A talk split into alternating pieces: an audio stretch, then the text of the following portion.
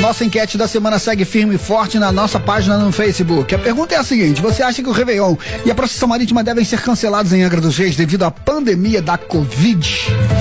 Comenta lá, facebook.com barra Costa Azul FM, deixe sua opinião e compartilhe.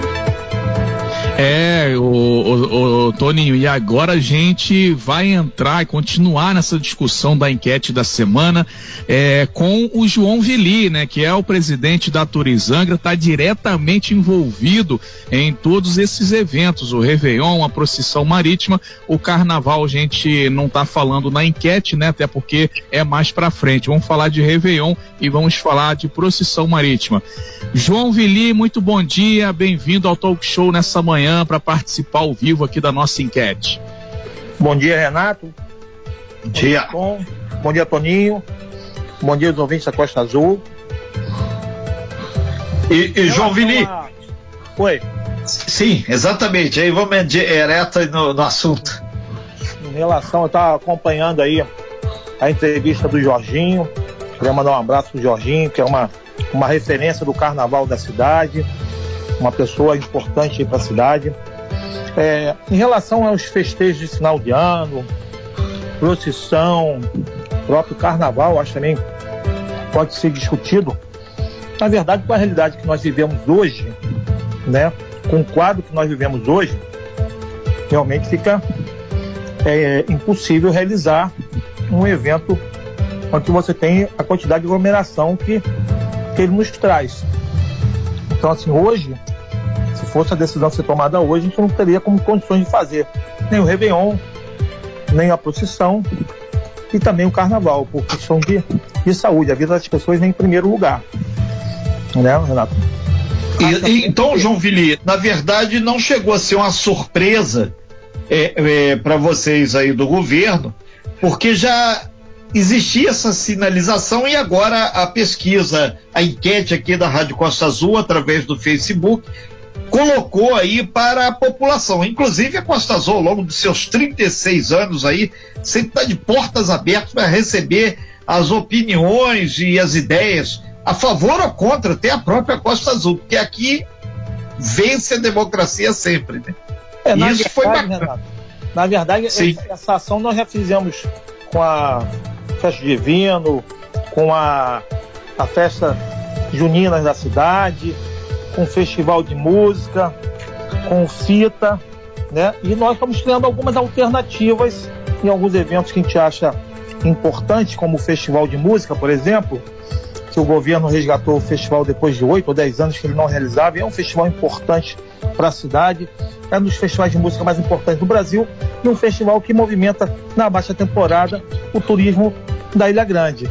E a gente hoje, esse ano, está fazendo ele é, de uma maneira online. Quer dizer, a pessoa se inscreve, quem se classificar vai mandar um vídeo com a tua música e nós vamos fazer uma, um, um evento online para que as pessoas estejam em casa, lembrem do festival, possam curtir boa música e até vai ter uma votação via na internet para a pessoa também colaborar para que esse ano a gente, de uma maneira diferente, com esse novo normal, enquanto a gente não, não tem uma vacina, enquanto a gente não pode estar tá está se encontrando como antigamente, tá, vamos botar ele no ar.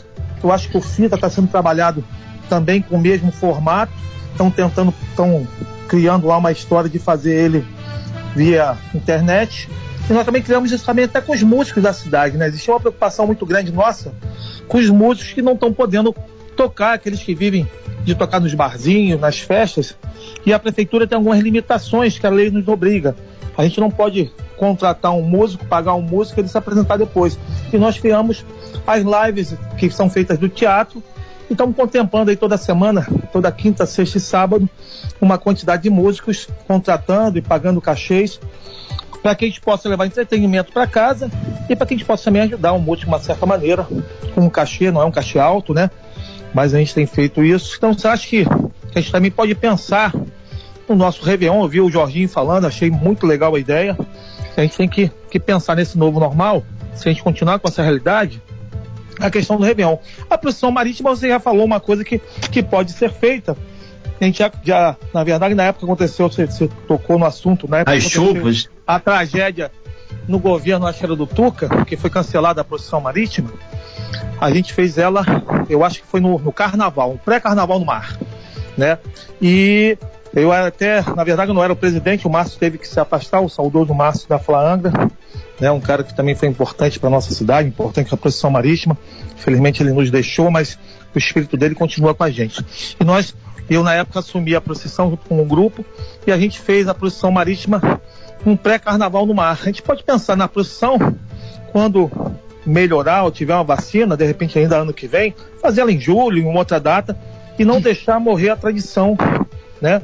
E a mesma coisa o carnaval, tem algumas cidades que estão falando em fazer o carnaval em julho, né? Como não vai poder fazer, talvez não faça em, em, em fevereiro, em janeiro, a data do carnaval desse ano, não lembro qual é a data ano que vem, mas assim, se até lá a gente não tiver uma solução, uma vacina, a gente reprogramar ele para uma outra data. Tanto que já aconteceu vários carnavais fora de época da Bahia, e a gente pode pensar, até porque são, são, são eventos que são importantes para as nossas tradições, nossas culturas, mas também são importantes para nossa cidade, que tem o turismo como um é, segmento importantíssimo, né? E a gente é, editar ele numa, numa data futura.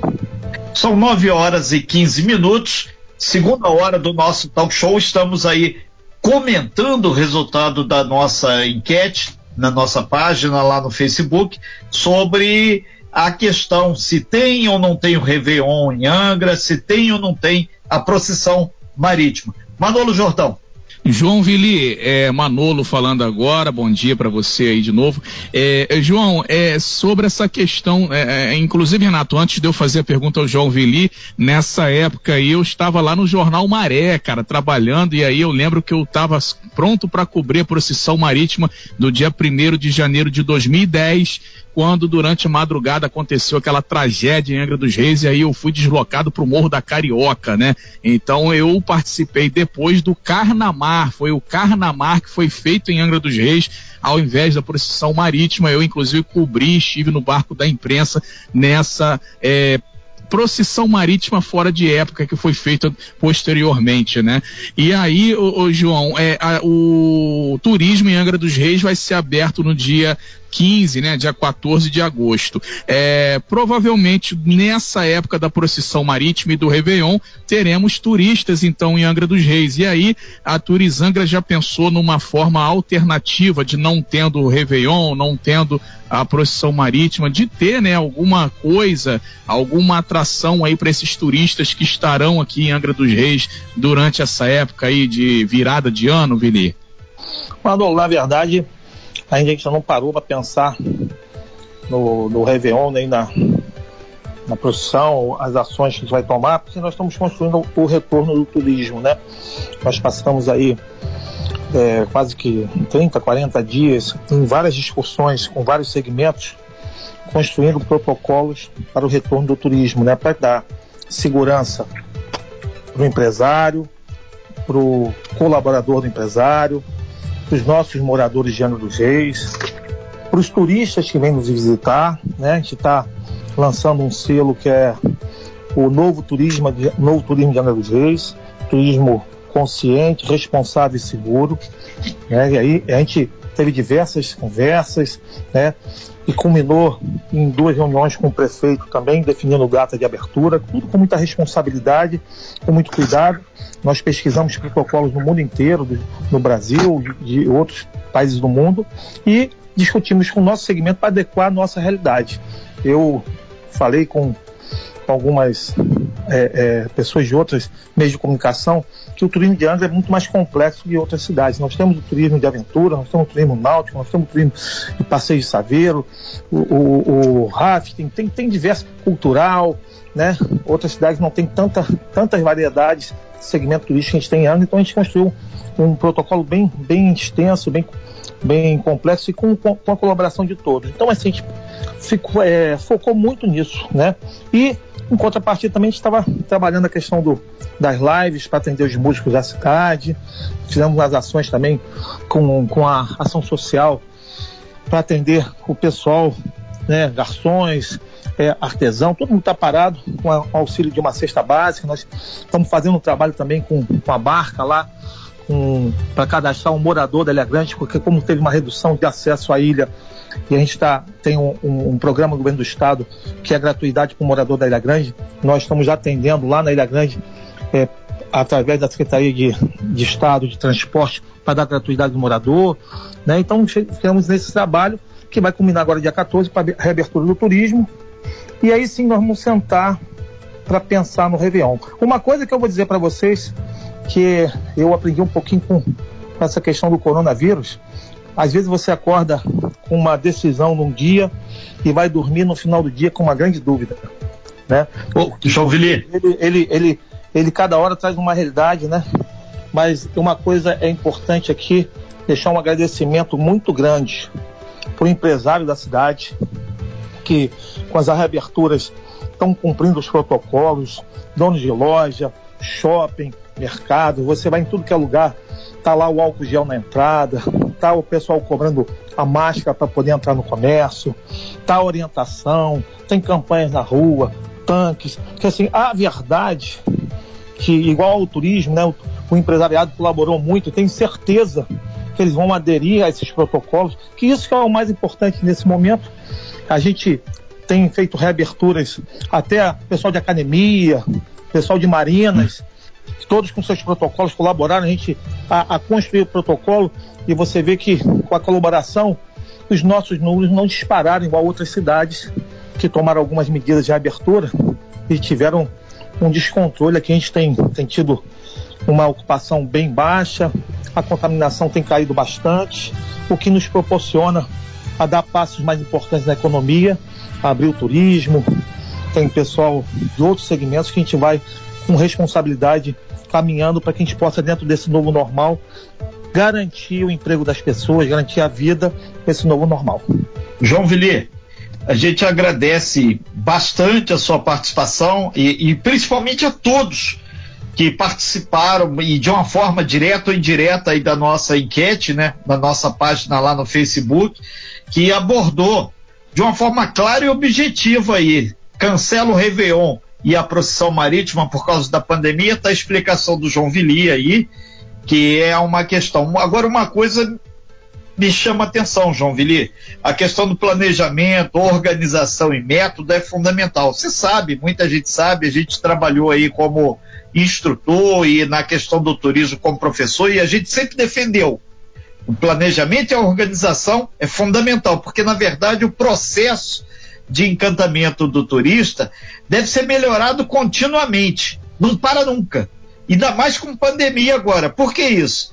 Porque não só o turista, mas as nossas cidades concorrentes, elas também estão em permanente mudanças, elas também estão se antecipando.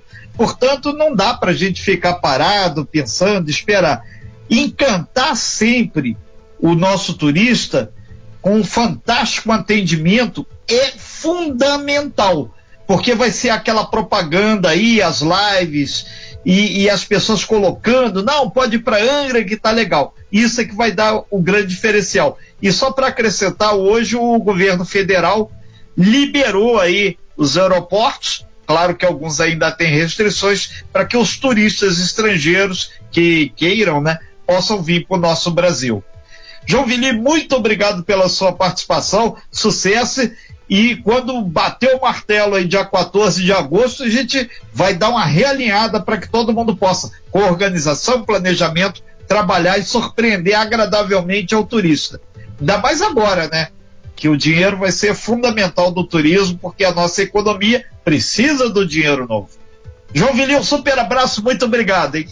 Um abraço, Renato. E queria deixar um agradecimento aqui especial para Costa Azul, que Sim. nas lives que nós fizemos, né, a gente tem uma dificuldade hoje, né, muito grande, principalmente a Turizanga, uma parte do orçamento da Turizanga ela vem através de taxas de turismo.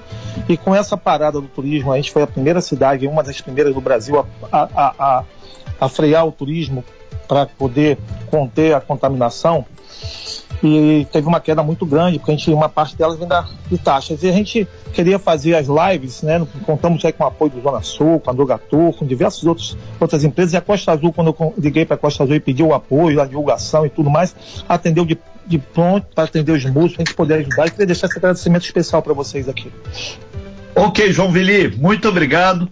E não só a questão do turismo, mas qualquer segmento de Angra, Paraty, Mangaratiba.